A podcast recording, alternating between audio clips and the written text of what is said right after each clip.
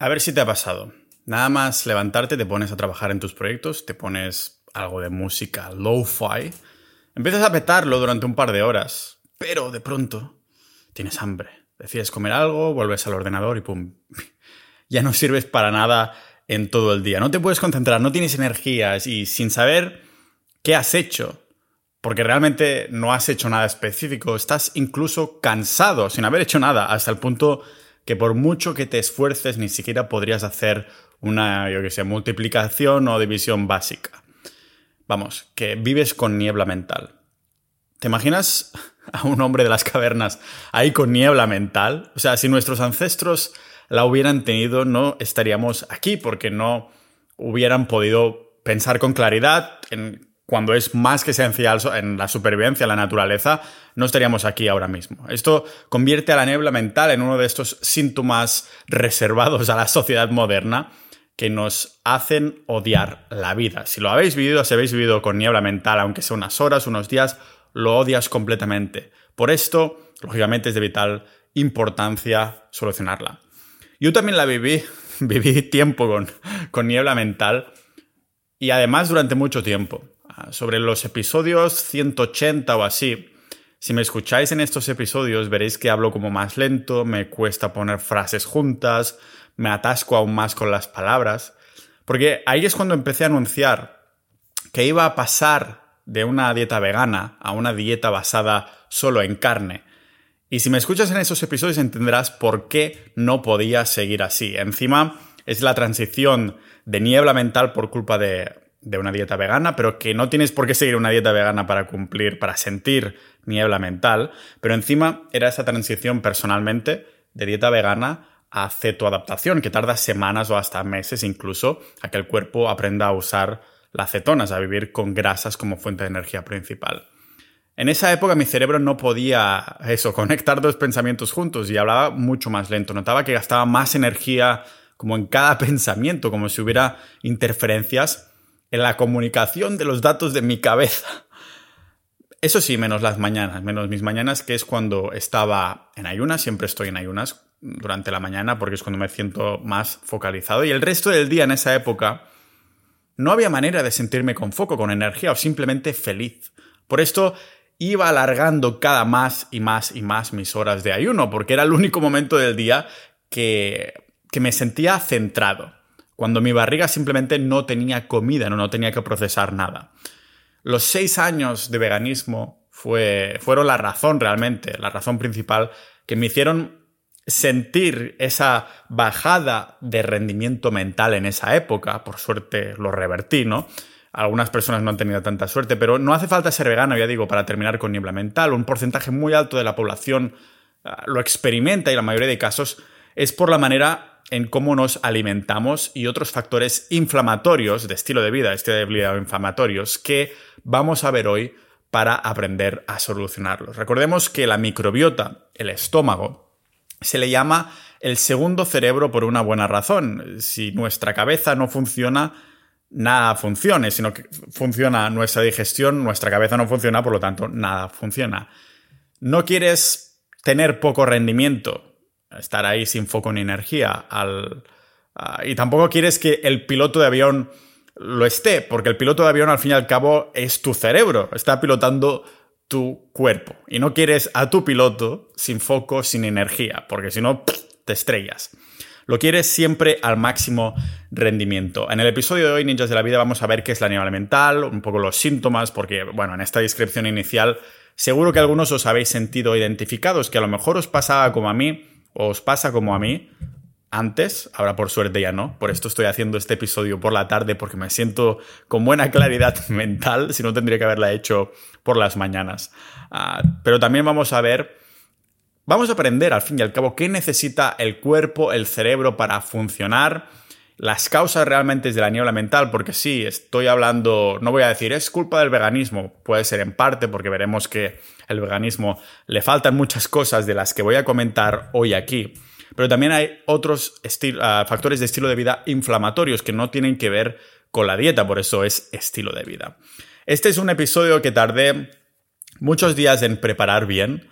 Y lógicamente, como siempre, en las notas del episodio tenéis los enlaces, la transcripción absolutamente todo, a las referencias a los estudios que voy a ir haciendo hincapié. Así que sin duda uh, orgulloso de este episodio y estoy también orgulloso de si alguno de vosotros ha estado viviendo con niebla mental, que gracias a esto pues pueda superarlo porque a mí realmente es una de estas cosas que dices, no puedo vivir así. Si vamos a YouTube, veremos montones de veganos, sobre todo los que llevan más tiempo, que hay montones de cortes ahí entre medias, que dices, ¿cómo puede ser? ¿Por qué sucede esto? Ya os lo digo yo. Uh, esto sucede porque no hay colesterol ahí, no hay grasas saturadas, no hay omega 3 y entonces no hay esas conexiones. Pero eso quizás daría para un capítulo entero. Hoy vamos a hablar de la niebla mental aquí en este podcast multipotencial de Pau Ninja.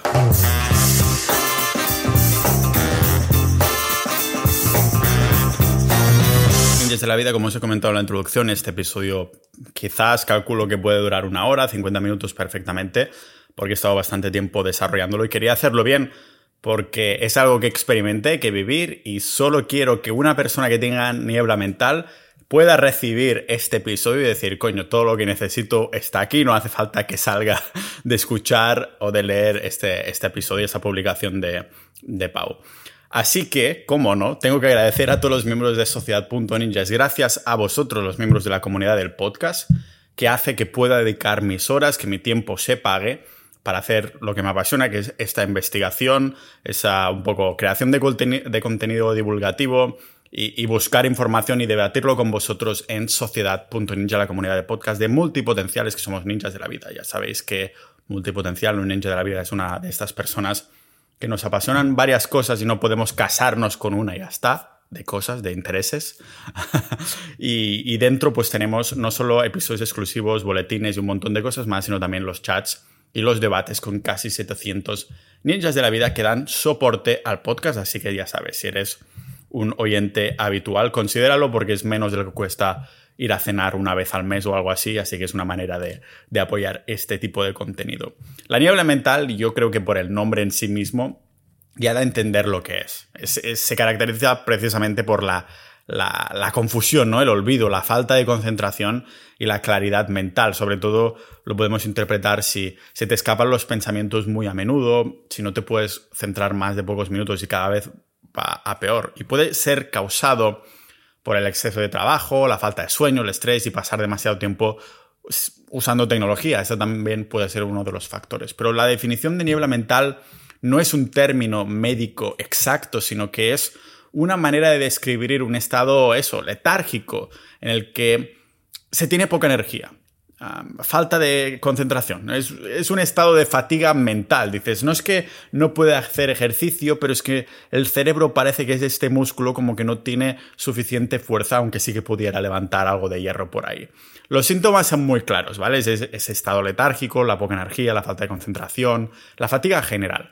El síntoma más claro de niebla mental es no poder pensar con claridad. Yo creo que esta es la mejor manera de describir los síntomas, que ibas a decir algo y de pronto ese pensamiento te ha volado de la cabeza. Para entender por qué los youtubers veganos no son capaces de poner dos líneas una detrás de otra sin que haya un corte en sus vídeos continuamente, hay que entender antes cómo funciona nuestra cabecita desde sus entrañas. Veréis, la función del cerebro es procesar información. Ni siquiera estamos hablando de procesarla de forma consciente, solo a nivel subconsciente nuestra cabeza ya está procesando los sentidos, por ejemplo, la vista, el sonido, ¿no? el tacto, el sabor, el, el olfato. También el entorno, tenemos ahí la gravedad, la presión, la temperatura, la humedad. Es el subconsciente de algunas personas que están tan entrenadas, tienen este subconsciente tan entrenado en ciertas áreas del entorno que su proceso, su procesamiento de información va más allá del reino físico. Por ejemplo, si alguien entra en una habitación, ya sabe cuál es el vibe, cuál es el, estado de ánimo de, esa persona que acaba de entrar. Instantáneamente ya saben cómo se siente esa persona sin que haya sucedido nada de forma aparente. Alguna, conoceréis a algunas personas que tienen esta característica. Instantáneamente ya dicen, oye, ¿te pasa algo? Y dices, ¿cómo lo sabes? Oye, algo te hace feliz, ¿no? O algo te hace triste sin que tú digas absolutamente nada es esa parte del subconsciente que la tienen muy desarrollada, pero también puede ser una parte, otra parte que tengan desarrollada otras personas, ¿vale? Para, pensad que para, para procesar toda esta información el cerebro utiliza distintas modalidades, pero la más prevalente es a través de corrientes eléctricas, aunque también usa pues, químicos como las moléculas tipo neurotransmisores, hormonas y cosas así, también el sistema electromagnético y el sistema de biofotones que, hablando en lenguaje ninja, son partículas de luz. Es por esto que las terapias láser funcionan. Ah, ¿Y qué necesita el cerebro para procesar la luz, la electricidad y las moléculas? Pues dos cosas principales. Energías, o energía más bien dicho, y estimulación. Que no se te vaya la mente por ahí, que no es lo que me refiero. Energía y estimulación. Nuestro cerebro necesita energía. Esto ah, yo creo que es bastante una obviedad, pero es que no solo es energía, sino energía que sea estable. Por una cuestión lógica, imagina que en tu coche solo tienes la nitro, el turbo, ¿no? Eso que se veía en Fast, and Furious y todas estas pelis de coches que apretan un botón y salen disparados, pero solo duran unos segundos. Claro, pero imagínate que tienes un coche, un coche que solo tiene nitro pero no tienes gasolina normal, solo puedes hacer aceleradas, sprints. O sea, no irás muy lejos porque se terminará muy pronto. Ya veis por dónde voy, porque he conocido a algunas personas que han acostumbrado a su cerebro a funcionar solo con estas aceleradas, haciendo que lo necesiten alimentar al menos una vez cada hora mm, para, bueno, hacerlo con azúcares para poder hacer, hacerlo funcionar con normalidad. No solo es poco práctico y poco saludable, sino que es el motivo por el que los veganos comen todo el rato. Se han vuelto esclavos en sus comidas.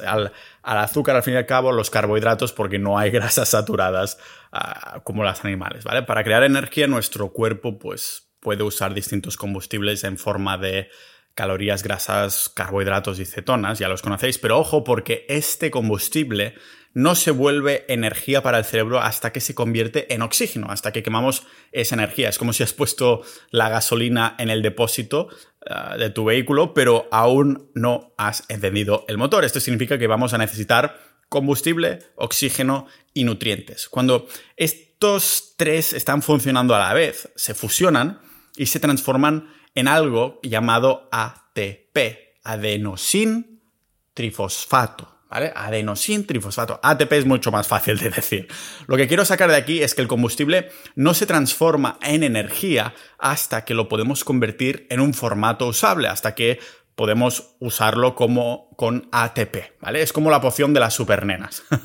Ah, el ATP vendría a ser la moneda de la energía. Si no tienes moneda, no puedes pagar por la energía para usarla. Es nuestro trabajo, o más bien dicho, de nuestro cerebro, convertir el tiempo en monedas. Pues aquí, en vez de trabajo, es el combustible, oxígeno y nutrientes que te dará la moneda, que te dará ATP para poder gastar como energía. No sé si os suena la película In Time, El precio del mañana, se llama, me parece en español, con Justin Timberlake, en el que la gente en esa película ya no usa dinero como moneda, sino que usa el tiempo. O sea, si trabajas pones tiempo y si lo gastas, te sacas tiempo de vida. Están ahí trabajando o viviendo sus vidas y en, la muñeca tienen como un contador que se va, uh, que es un reloj al fin y al cabo, pero este reloj es el tiempo acumulado de vida que tienen. Entonces, si tú vas a pagar algo, pasas la muñeca y se te descuenta de tu tiempo ahí, ¿no? Eh, vendría a ser esto. Trabajas, pones tiempo, gastas, sacas tiempo de vida. Pues el ATP es perfectamente lo mismo. Sin ATP, la palmas, literalmente. A mirad si es importante el ATP que si en un caso inhumano, hipotético, utópico lo gastas todo, tendrías como dos o tres segundos de vida antes de que te murieras.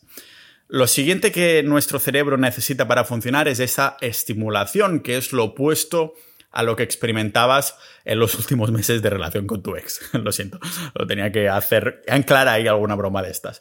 Pero el caso es que la estimulación no hace referencia a estar motivado, aunque es una estimulación, ¿no? No tiene nada que ver con estar motivado, sino a los estados constantes de, de, romperse y reconstruirse de los que nuestro cuerpo está expuesto constantemente. Acostumbramos a, a centrarnos en esa reconstrucción como algo positivo y, y, las roturas como algo malo, ¿verdad? Por ejemplo, los culturistas, si habéis ido al gimnasio, y te has empezado a informar, pues tendrás pesadillas soñando con catabolizar y que las ganancias musculares se vayan a la mierda. El catabolizar es ir rompiendo, ¿no? Quieren estar en estado anabólico estos culturistas todo el rato porque el anabólico es cuando estás construyendo cosas. Pero la realidad es que tanto las roturas como las construcciones en el cuerpo son dos caras de la misma moneda eh, y son igual de importantes para la vida. Es en un estado catabólico que podemos recomponernos con células nuevas. Es como tener la civilización más antigua del mundo con edificios que se están cayendo y, matando a gente y decir, sabéis que gente, vamos a derrumbar todo lo que llevamos aquí tiempo que lleva tiempo estando en esta en nuestra ciudad para construir algo nuevo en su lugar y que podamos vivir mejor. Más acueductos, carreteras, calles, edificios, todo nuevo que no se va a caer y no va a matar a nuestra gente. Así que aquí está el kit de la cuestión. La estimulación es importante para que el cuerpo tenga un motivo para ser reparado. ¿Para qué vas a hacer ah, acueductos, carreteras y edificios en un barrio en el que no vive nadie? No, el cuerpo es lo suficientemente eficiente ah, como para que para saber cómo hacerlo, ¿no? En el sentido de que la naturaleza nos ha dado un cuerpo que es lo más eficiente que hay. La naturaleza es la eficiencia en sí misma, nada es casualidad. Del mismo modo que si quieres ganar masa muscular, tendrás que trabajar esos músculos y darles una razón para crecer, para hacerlos más fuertes, destrozando esas fibras específicas de esos músculos, querrás hacer lo mismo con el cerebro para que te funcione y siga siendo cada vez más eficiente al fin y al cabo. La comunidad médica usa mucho esta frase de úsalo o piérdalo, ¿no? Se escucha mucho más en, americano, en inglés, que dicen use it or lose it, porque rima, úsalo o piérdalo, pues tampoco rima tanto porque es el artículo final, ¿no?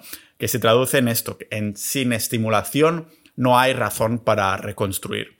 De lo contrario, estaríamos sin hacer nada en el sofá y nos iríamos volviendo más cachas e inteligentes sin trabajar absolutamente nada en nuestro cuerpo. Pero el cuerpo no trabaja así porque estaría poniendo energía en todos los sitios por igual en vez de distribuir la energía en los sitios donde les das razones para que las use ahí. Ah, claro, entonces, ¿cómo se centra esto en la niebla mental? Porque son esas causas, ¿no? Esas causas de la niebla mental ah, que interfieren con el cerebro, con esa energía estable y con esa estimulación y su actividad normal, ah, que podemos yo creo que clasificar de tres categorías, que es baja producción de la energía, una inflamación general o también el otro problema es la interrupción de señales. O sea, si tienes niebla mental es porque estás produciendo baja energía, poca energía, porque tienes inflamación o porque alguien, algo está influenciando, interrumpiendo esas señales que el cerebro necesita o bien recibir o bien mandar. Podríamos estar teniendo un problema con la producción de energía del cerebro porque antes que nada necesitamos un sustrato, una fuente de la que hacer energía, una fuente.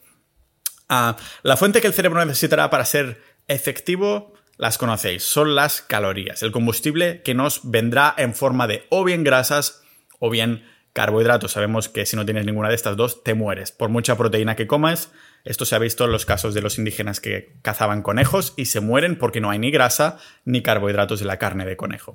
O sea, es tan importante ese combustible de la forma que sea que el coche que es nuestro cuerpo funcione, que si no le damos combustible de una en forma de comida a nuestro cerebro, él mismo lo sacará de él mismo, o sea, el cerebro sacará de tu propio cuerpo la energía que necesitas si no le estás dando comida. Es del rollo, eh, músculos o grasas de la barriga, dejadme un poco de vuestra acumulación de energía que no estáis usando ah, para poder yo funcionar a modo de préstamo y te prometo que te lo devuelvo cuando tenga superávito, cuando tenga exceso de calorías. Le das, es, hace como de juez un poco, le das esto al cerebro que necesitas para estar vivo y para funcionar, y ya cuando tengamos superávit ya te voy a dar lo que necesites después.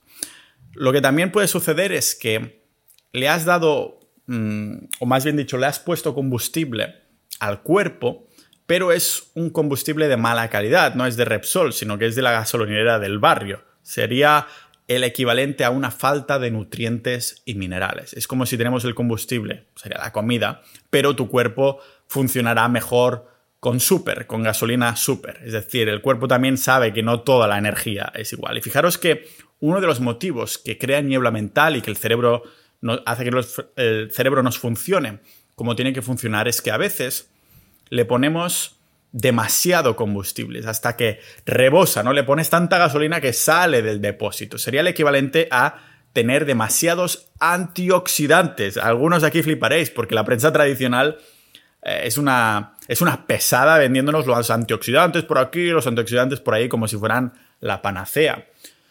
Lo bueno que son para la salud de los antioxidantes y todo ese rollo. Y después, pum, aquí tienes bebidas y suplementos con antioxidantes que te pueden vender y ponerlo aquí en la lata o en el paquete para que digas, hostia, esto es bueno para la salud para que lleva, porque lleva antioxidantes. Solo hace falta usar el sentido común con lo que acabamos de, ver hasta aquí en el episodio, en cómo el cerebro funciona energía para ver que esto es una tontería. Consumir demasiados antioxidantes previene la formación de energía. Déjame explicarlo un segundo antes de decir, ¿qué dices, puto loco? Que me han dicho en saber vivir que esto no es así. Pues fijaros que cuando aislamos estos antioxidantes y lo ponemos en un suplemento deportivo, en una pastilla, una cápsula o la bebida de turno, lo que estamos haciendo es creando un desbalance de algo que tendríamos que obtener de forma casi residual con comida de verdad. Estamos preveniendo la formación de energía. No lo digo yo, sino los montones de estudios, como siempre las notas del episodio, que lógicamente no verán tan a menudo la luz como veces que verás anuncios de productos con montones de antioxidantes para que los compres en el Mercadona, que realmente tienen cero beneficios. Los antioxidantes están sobrevalorados y ya veis que incluso pueden ir en nuestra conta. Y esta es una de las cosas que incluso decía el doctor David Sinclair, que habla de longevidad, que decía, hostia, los antioxidantes, lo he escuchado decir al menos en cinco entrevistas, es decir, los antioxidantes han sido algo que no me esperaba. Pensaba que teníamos que ir por ahí y han sido, mm, han sido un petardo en el culo en el sentido de no me lo esperaba, pero no, para nada es lo que nos va a llevar a ser inmortales o amortales, más bien dicho. Lo mejor que podemos hacer aquí es no preocuparnos de los antioxidantes, o sea, comer la comida normal, los antioxidantes que vienen de las comidas de forma natural, o más bien dicho, no te preocupes por los antioxidantes, no compres suplementos de mierda que te los anuncien que los tienen, ¿vale? Una amiga mía, ahora que lo pienso, también tenía, ah, y eso vendría a ser uno, otro de las cosas que podría ser de las causas, que son una de las causas de la niebla mental. Y, voy a poner de ejemplo esta amiga mía que tenía su niebla mental a la orden del día, le faltaba energía para hacer de todo y se arrastraba literalmente por la vida como quien, como quien dice. Le costaba levantarse, se levantaba cansada incluso después de dormir 8, 9, 10 horas y se hizo un montón de pruebas y al final le salió que tenía anemia. Anemia es la falta de hierro, ¿vale? Lógicamente su falta de foco, de energía, de niebla mental era por culpa de la anemia. ¿Y, sabéis por qué era producida? Pues la anemia significa que no tienes suficientes glóbulos rojos en sangre, o más bien dicho, suficientes glóbulos rojos de calidad para transportar oxígeno. Recordamos al principio que hemos dicho que necesitamos oxígeno para crear esa moneda, para poder pagar y obtener energía. Es como que no le has dado suficiente comida y entrenamiento a tus glóbulos rojos, así que ahora en vez de estar cachas, estar tomazaos, tienes unos glóbulos rojos que son debiluchos, con brazos blandengues, que no pueden transportar el oxígeno ahí, en sus hombros, a sus espaldas. Y claro, sin oxígeno, uno de los ingredientes de nuestra energía, no podemos crear fuego, el fuego de nuestra energía. Es uno de los motivos por los que fumar es una mierdaca para la salud, porque es una especie de anemia autoinducida. Fumando inhales monóxido de carbono que bloquea el 20% de la capacidad de oxígeno que pueden transportar tus glóbulos rojos. O sea que si fumas, es como si ah, te volvieras un 20% más anémico en el momento de que empiezas a fumar. Imaginaros esto. La anemia es causada por esta deficiencia de hierro y sin hierro los glóbulos rojos no pueden tener brazacos, que vendrían a ser la hemoglobina, que es la que les permite transportar el oxígeno. La hemoglobina son, imaginaos que son los brazacos o los brazos de los glóbulos rojos para transportar oxígeno de forma eficiente. Recordemos que la anemia es una de las también consecuencias del organismo para la salud porque no se puede obtener hierro hemo, sí que se obtiene hierro no hemo, pero el bueno es el hierro hemo de una dieta basada en plantas. Las plantas no tienen hierro hemo, repito, solo tienen hierro no hemo. Eso sí es para cortarse las venas, como un emo. la deshidratación también puede ser otra de estas cosas, uno de los culpables de la niebla mental, porque estamos hechos de agua y muchos de los procesos que hace nuestro cuerpo se hacen de forma acuosa en agua. O sea que todos tenemos un poquito de Aquaman dentro. Pero olvídate simplemente de, ah, pues voy a beber agua y hasta nada. No tiene nada que ver con esto cuando digo que estamos hechos de agua. Asegúrate que el agua sea de buena mineralización, agua de mar, y que por lo tanto tiene una buena cantidad de sodio, porque la sal sigue al agua y no hace falta tener un doctorado para entender que si has perdido un porrón de agua, también habrás perdido un montón de sal y electrolitos. Está todo relacionado. También puede ocurrir con el tema de la, perdón, de la niebla mental que la tengamos porque tenemos la insulina hecha un Cristo. La insulina es como, ya lo he dicho alguna vez y lo voy a decir para que se entienda, es como el repartidor de Amazon y el paquete que lleva no es el que tengo aquí abajo o el que tiene mi abogado, sino que lo que nos trae este repartidor de Amazon es la glucosa. Ah, y lo tiene que llevar dentro de nuestra casa, la célula. ¿Vale? Imaginaos el repartidor de Amazon esta es la insulina. La célula es nuestra casa y tiene que entrar dentro de nuestra casa. Si tienes lo que se llama resistencia a la insulina, pues es como tener un perro guardián o como tener un recinto vallado sin interfono. El repartidor no puede entrar dentro a entregar el paquete, la glucosa. Esto hace que la glucosa, el combustible, no pueda entrar dentro de la célula, nuestra casa, y lógicamente las células que tenemos en el cerebro también son células, por eso se llaman células del cerebro. Es como si el cerebro es una de las habitaciones de tu casa. También necesitas que le llegue ese paquete, porque eres tú el que lo ha comprado, es el cerebro que ha comprado el paquete. Cuando tienes la resistencia a la insulina, tienes resistencia a la insulina y por lo tanto tu cerebro también lo es, también hay resistencia a la insulina, tu cerebro no tiene transportistas que le lleven la energía correctamente. Es como si el repartidor llega al paquete de tu casa, pero no te lo llevan a tu habitación, nunca sabrás que ha llegado. Esta es otra buena razón para seguir una dieta cetogénica a lo mejor cíclica, ¿vale? De bajos carbohidratos y sin gluten, porque las cetonas, las grasas oxidadas, entran en el cerebro sin la ayuda de la insulina. Es como si en vez de repartidores de Amazon tienen robots que entran en tu casa de forma automática. No tienes que confiar o desconfiar de que te roben porque son robots hechos para hacer su trabajo y punto. No hay una agenda extra ahí, simplemente hacen el trabajo y ya está. Y mirad si es potente y destructiva la resistencia a la insulina, que es por, por ser exactamente este mecanismo, que la demencia y el Alzheimer son enfermedades que se las empieza a llamar diabetes tipo 3. Esta resistencia no deja de ser una, una falta de flexibilidad metabólica, que es cuando hice un episodio entero de esto, que se llama, no me acuerdo cómo se llama, pero si buscáis Pau Ninja Flexibilidad Metabólica os saldrá por ahí, ¿vale? Que es cuando el cuerpo no sabe qué y cuándo usar X tipo de combustible. Dice, ¿ahora utilizo grasas o carbohidratos? ¿En qué quedamos? No lo sabe. En, en el sentido de que un cuerpo metabólicamente flexible sabe que si comes carbohidratos usará carbohidratos como energía y si comes grasa usará grasa como energía. A efectos prácticos, no ser metabólicamente flexible significa que dependes exclusivamente de los carbohidratos. Te comes un plato de hidratos, usas la energía y tu cuerpo querrá hidratos otra vez, no sabrá usar grasas. Esto es la representación de niveles de azúcar que son, al fin y al cabo, inestables, ¿vale? Niveles de glucosa en sangre inestables y por lo tanto niveles de energía y de concentración también inestables. Vamos, que tu cerebro recibirá energía solo algunas veces, estará 100% ligado a la cantidad de hidratos eh, que le des y ya está, no, no sabrá utilizar grasas. También es posible que uno de los motivos por los que tengas niebla mental sea por la manera en cómo el cuerpo hace llegar la sangre al cerebro. Fijaros que la sangre lleva oxígeno, y ya lo sabemos esto, pero no solo lleva oxígeno, también la glucosa y todos los nutrientes. Y si no llevas todos estos componentes a las partes que tocan, pues es normal que tengas una cabeza que no sabe dónde está. Por eso tiene niebla mental. ¿Y sabéis cuándo se altera el riego de sangre al cerebro? Pues con el estrés, especialmente el estrés crónico. No es nada nuevo que el estrés es destructivo, no hemos descubierto nada en este podcast, Ninjas de la Vida, ah, porque nos destruye en un millón y pico de maneras distintas, porque el estrés en un estado de supervivencia vendrían situaciones específicas para solucionar específicos problemas, no para estar viviendo con estrés todo el maldito rato, sino que nuestros ancestros descansaban, estaban al sol, se, también disfrutaban su vida, ¿vale?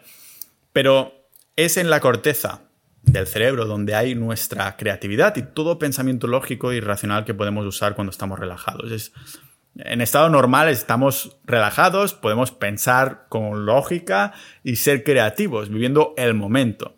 Es cuando estamos estresados que esos pensamientos lógicos ya no son necesarios porque el cuerpo interpreta que todo pensamiento largoplacista no tiene ninguna función largoplacista. O sea, en la naturaleza si estás estresado es porque estás en ese preciso instante delante de un peligro. Significa que tienes que tomar una acción inmediata, lo más rápido posible. En esa situación, el flujo de sangre de la corteza se limita y se dirige hacia el tronco encefálico para que podamos tomar acción pues, en un instante, en un momento ya mismo y podamos sobrevivir. Si este estrés no es crónico y viene de forma puntual, pues entonces aún, aún vale, podemos vivir con ello. Pero ah, pues, claro, al fin y al cabo tenemos hormonas como la adrenalina que nos ayudan a tener foco, a prestar atención a las cosas que nos importan, pero ah, por eso en una situación de estrés, de supervivencia, tienes adrenalina, otras hormonas, un cóctel ahí que te hace, pum, centrarte, modo túnel, solo ves esto y pum, estás sobreviviendo. Pero con el estrés crónico, que estás todo el día estresado, con ansiedad y demás, pues la pérdida de sangre de la área de la corteza es tal que pierdes el foco, la creatividad, la falta de atención, te sientes cansado, es algo así. Si pensamos que en el estrés también nos ven a la mente, irónicamente, porque con niebla mental a la mente no viene nada, aparte del, del estrés también pensamos que es la depresión, otra de las causas, otros de los que podemos tener con la niebla mental que también lo es, ¿vale? ¿Por qué? Pues porque la depresión vendría a ser un, como un sinónimo de actividad disfuncional en el lóbulo frontal. Esto en lenguaje ninja significa que si no podemos hacer suficiente energía en el lóbulo frontal de nuestra cabeza, se crea un desbalance. Es como si en una fábrica industrial de coches Tesla, ahora que están de moda, sin comerlo ni beberlo, programas los robots para que dediquen menos tiempo y energía hacer, yo qué sé, las capotas del coche.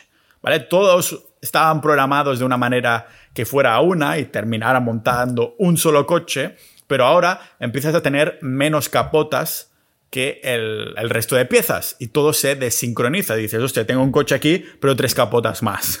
claro, si encima tienes menos energía en el lóbulo frontal, lo que sucede es que también te falta foco y motivación, porque es la parte del cerebro que se encarga de que tengamos motivación, que bueno, aunque yo creo que la motivación está sobrevalorada, que tendríamos que centrarnos en la disciplina, escuchar los episodios del podcast al respecto, porque estoy bastante orgulloso de ellos, nunca le diríamos que no a tener más motivación para hacer las cosas. Es nuestra función ejecutiva al fin y al cabo. O sea, sí, no tenemos que depender de motivación para hacer cosas, pero si tienes motivación extra, pues lógicamente más fácil te será empujar la bola de nieve, más grande la podrás empujar, ¿no? Más fuerza tendrás inicialmente. También puede ser que tengas niebla mental, esa falta de concentración y de energía, porque hemos descuidado por completo nuestra maquinaria celular, para llamarla de algún modo. Hemos dejado que se oxidara en vez de cuidarla. ¿Y qué ha provocado esto? Pues que con el paso del tiempo esta maquinaria celular se ha ido volviendo más y más ineficiente. Es como tener un iPhone 3. Ya no hay actualizaciones de software disponibles que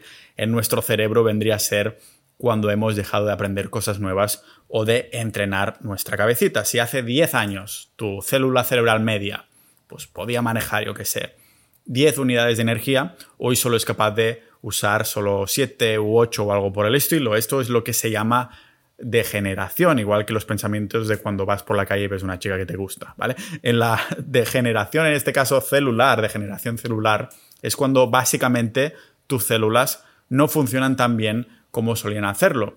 ¿A quién se culpa? Pues al envejecimiento. Lo que es verdad, pero hasta cierto punto. Se culpamos al envejecimiento, pero cuidado aquí.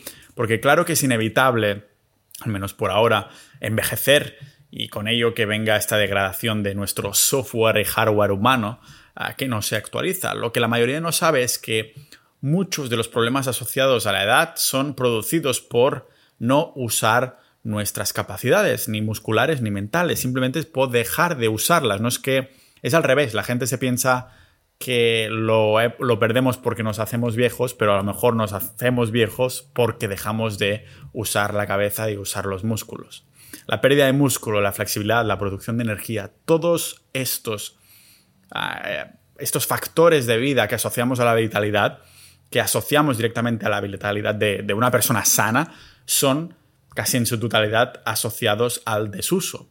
Los perdemos por no usarlos. O sea, no es que perdemos capacidades mentales y físicas porque hemos envejecido, sino que hemos envejecido porque no hemos usado estas capacidades mentales y físicas, ¿vale? Y sabéis que la razón número uno por el desuso es la falta de ejercicio físico. No es la falta de hacer puzzles o sudokus, es el ejercicio físico.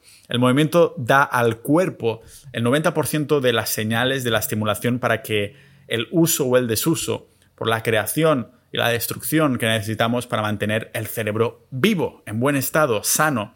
Desde tiempos inmemoriales hemos estado haciendo ejercicio, al fin y al cabo, moviéndonos. Incluso si eras un señor algo mayor, necesitabas seguir haciendo al menos algo Ah, de ejercicio, de movimiento de tu cuerpo para sobrevivir. Y ojo porque se sabe que nuestros antepasados, una vez pasaban los 40 años de edad, había probabilidades que vivieran más de 70 años. Los registros fósiles lo avalan perfectamente. Ah, ¿Sabéis qué se hacía bien en esa época? Pues dormir.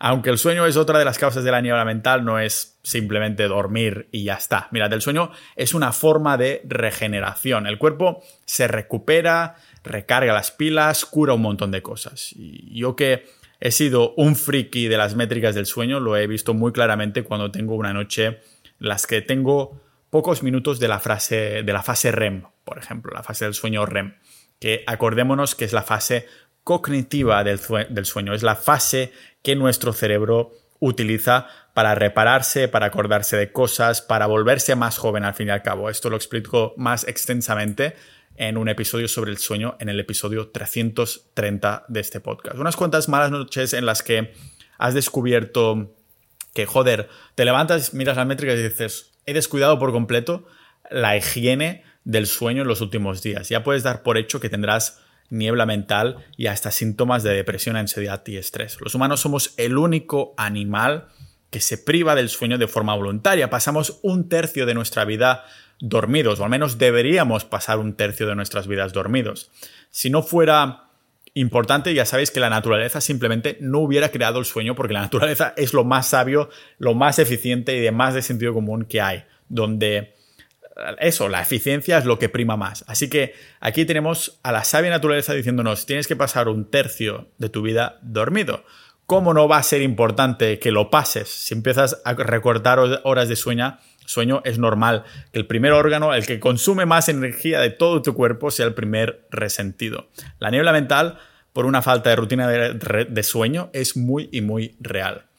Una de las maneras también donde nos jodemos el sueño es liando el cerebro a través de señales cerebrales confusas, como pues con los ritmos circadianos, los ciclos del sueño que son tan, se han repetido tanto en el mundo de, en estos últimos años. Tenemos pequeños grupos de células cerebrales que controlan, es como un reloj, controlan la hora que es, dónde estamos, también en relación a la zona horaria, las zonas de los campos magnéticos de la Tierra y los ciclos de día o noche de la luz y de la oscuridad. O sea, estas células realmente son un señor que está mirando la hora constantemente, son como un guardia de seguridad de dónde estamos. Es una manera muy clara de alterar todo esto es con simplemente si tienes un trabajo nocturno. Siempre he dicho que quien pueda evitarlo, quien pueda tener otro trabajo, hacedlo, por favor, ¿vale? No sabéis lo malo que es para la salud trabajar de noche.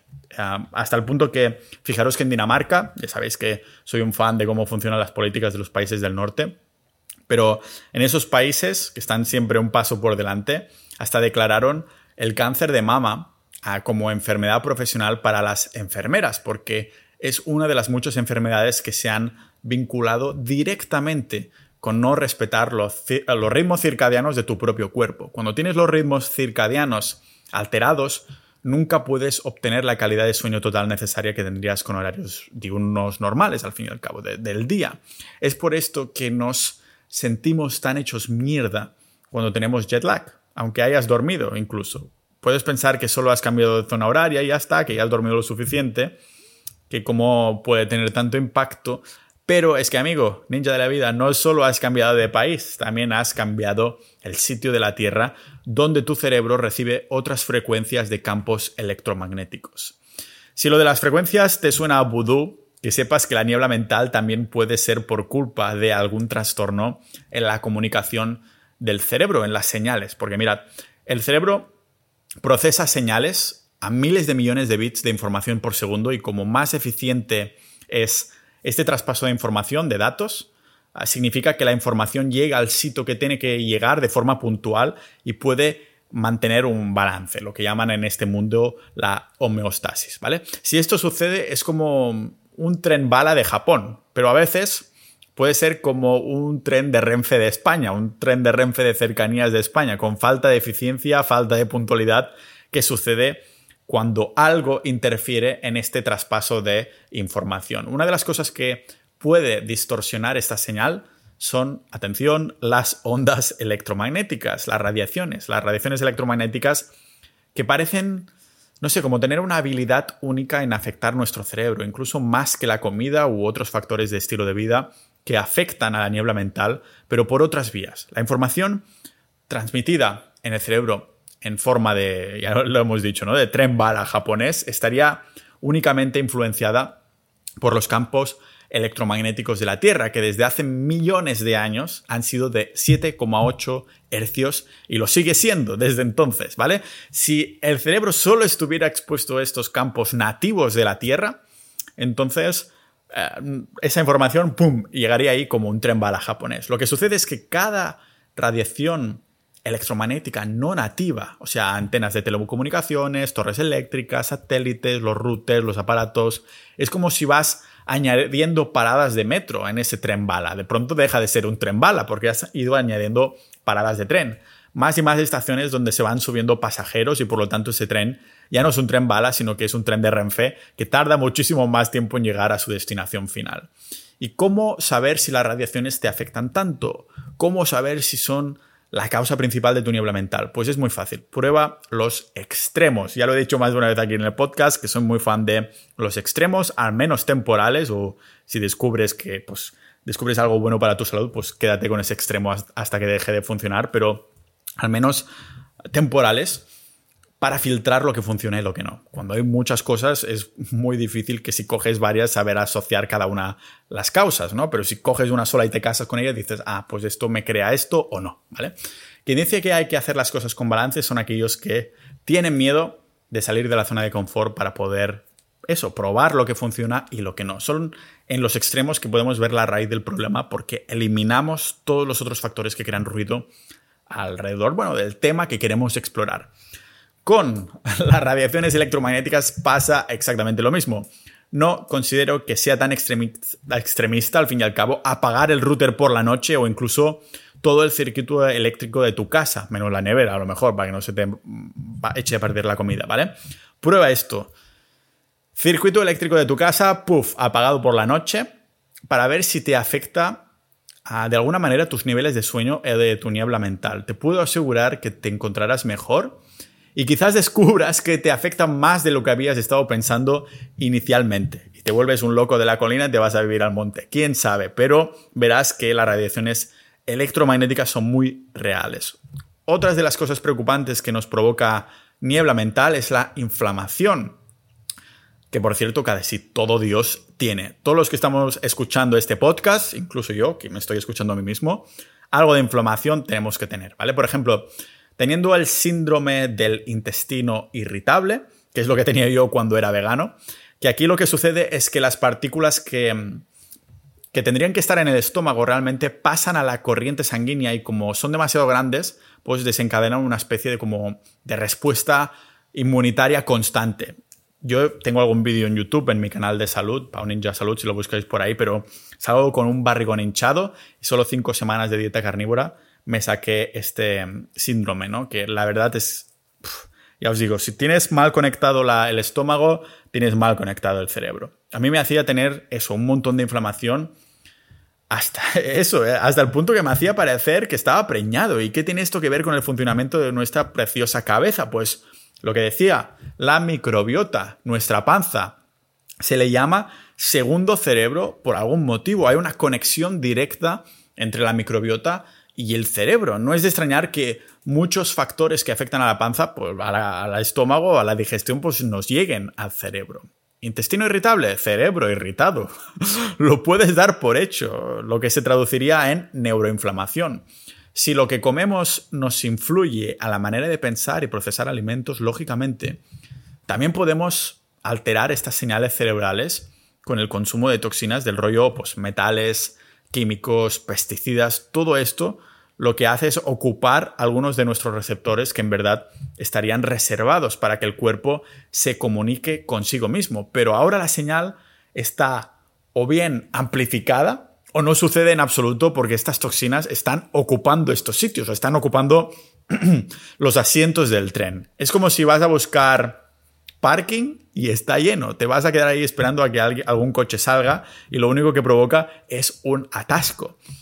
Quizás Ah, pueda ser uno de los motivos para no comer verduras, por lo que me ha ido también no comer verduras durante más de un año, porque la mayoría están repletas de toxinas, de tóxicos en forma de pesticidas, herbicidas o fungicidas, gracias, como no, a los monocultivos donde se prima crecer al máximo y con máximo volumen, así que se echa un montón de mierda. que las plantas ya producen este tipo de Mm, protecciones naturales, orgánicas, pero encima le echamos toxinas para que no se mueran, crezcan más grandes y todo el rollo. No pienses que lo que vas a comprar al supermercado, o sea, la industria del monocultivo lo habrá cultivado con amor, ni mucho menos, habrá utilizado mierda para poder venderte al máximo. Ah, y no olvidemos a los propios, esto, antinutrientes de las plantas. No sabéis lo que me, me afectan lo que hay en los frutos secos, porque antes comía un montón y están repletos de, antinutrientes. Y yo creo que era. Empecé a ver una relación muy directa con esto. Así que ya sabéis, este vendría a ser un poquito lo, que hay por aquí, ¿no? Si, si lo podemos resumir en una forma de, vale, ¿cómo soluciono todo esto? Yo diría a unos pocos puntos. Podría decir, pues, pasar a una dieta no inflamatoria, por ejemplo, la carnívora como sigo yo, dormir de 7 a 8 horas al día e ir a la cama antes de las 8 de la noche y siempre a la misma hora, hacer ejercicio físico de forma regular, reducir pues, los factores que causen estrés y ansiedad, esto siempre es muy fácil decirlo, pero no es tan fácil si tienes X tipo de trabajo, cosas así. Si llevas años con un trabajo que te estresa y ansiedad, a lo mejor, depende de tu situación personal, podrías considerar cambiar de trabajo porque estás jugando con tu salud, tu performance cerebral y demás. Y también adoptar un entorno sin pantallas, con descanso y con movimiento de estilo de vida que sea poco inflamatorio. Considerar también el tema de, las radiaciones que acabamos de comentar. O sea, para quitar y combatir la niebla mental, el mejor tratamiento es, en resumen, en una, en una frase sería reducir la inflamación que bueno, viene dada por los factores inflamatorios de estilo de vida que hemos adoptado en nuestro entorno. ¿Os dais cuenta de lo que estamos diciendo, no? O sea, hablemos claro. Toda enfermedad moderna es sinónimo de inflamación, normalmente por una inflamación que es prolongada a la que no hemos prestado atención. Y la solución a los primeros síntomas de esta inflamación siempre es volver a las raíces, volver a las raíces del ser humano, volver a los básicos de la naturaleza, de la supervivencia. Si tienes niebla mental porque no puedes pensar con claridad, si tienes cansancio, si te sientes letárgico, con poca motivación para el día a día, vuelve a las raíces del ser humano, que es el movimiento, sudar la gota gorda haciendo ejercicio, dormir las horas que el cuerpo te pide, en el horario que te pide. Sentir el sol en la calva, exponerte el mínimo posible a las radiaciones electromagnéticas que no sean las nativas del planeta Tierra. Y sobre todo, comer los alimentos menos inflamatorios que comían, los mismos que comían tus antepasados. Ya verás, prueba de comer carne de pasto local y me dices, el intestino se le llama segundo cerebro por un buen motivo. Si te lo inflamas, se te inflamará el cerebro, porque al contrario que tu ex, ah, que tú y tu ex, ambos tienen una conexión inmediata. O sea, no comas alimentos solo por la palatabilidad, tira por la ah, combinación ¿no? de comidas que te hacen sentir bien justo después de hacerlo también. Por esto, cuando te comes un plataco de pasta que flipas, te sientes tan letárgico, quieres dormirte, no sirves ya para nada. ¿Cómo te escaparías así de un león? al fin y al cabo, ¿vale?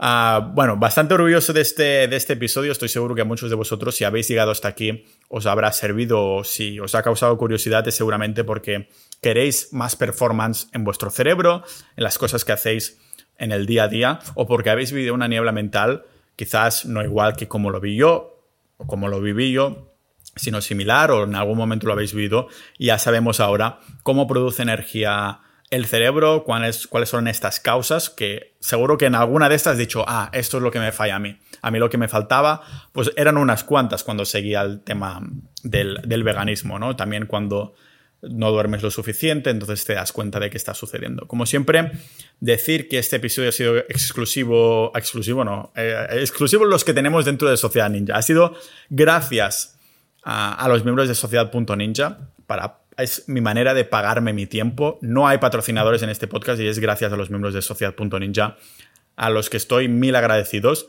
Ya participen en los debates que tenemos solo para miembros o simplemente se hayan unido para dar soporte o para escuchar los episodios que tengo solo para ellos. Un agradecimiento y un abrazo muy grandes a todos vosotros. Ah, hacemos quedadas ah, presenciales, no presenciales, ah, tenemos un montón de debates ahí dentro y somos casi 700 ninjas de la vida. Si eres un oyente que ha llegado hasta aquí y aún no estás en sociedad.ninja, considera unirte yendo a, bueno, buscando por ahí sociedad.ninja, sociedad ninja, lo vas, a, lo vas a encontrar. La comunidad de los multipotenciales, de los ninjas de la vida, que nos interesan un montón de cosas, como por ejemplo tema de salud, como es hoy, tema de performance, como también es hoy, de desarrollo personal, pero también nos interesa a lo mejor dinero, lo que sea, lo que sea. Realmente no es que tengas que te tenga que gustar exactamente lo que me gusta a mí o lo que me gusta desarrollar en el podcast, pero sí que tenemos esa ese decir, hostia, me gustan tantas cosas que no me puedo casar con una sola. Así que bueno, muchas gracias a todos los que habéis escuchado hasta aquí. Como siempre, también a los miembros de Sociedad.ninja para hacer esto posible. Y nos vemos en el próximo episodio de este podcast multipotencial de Pau Ninja.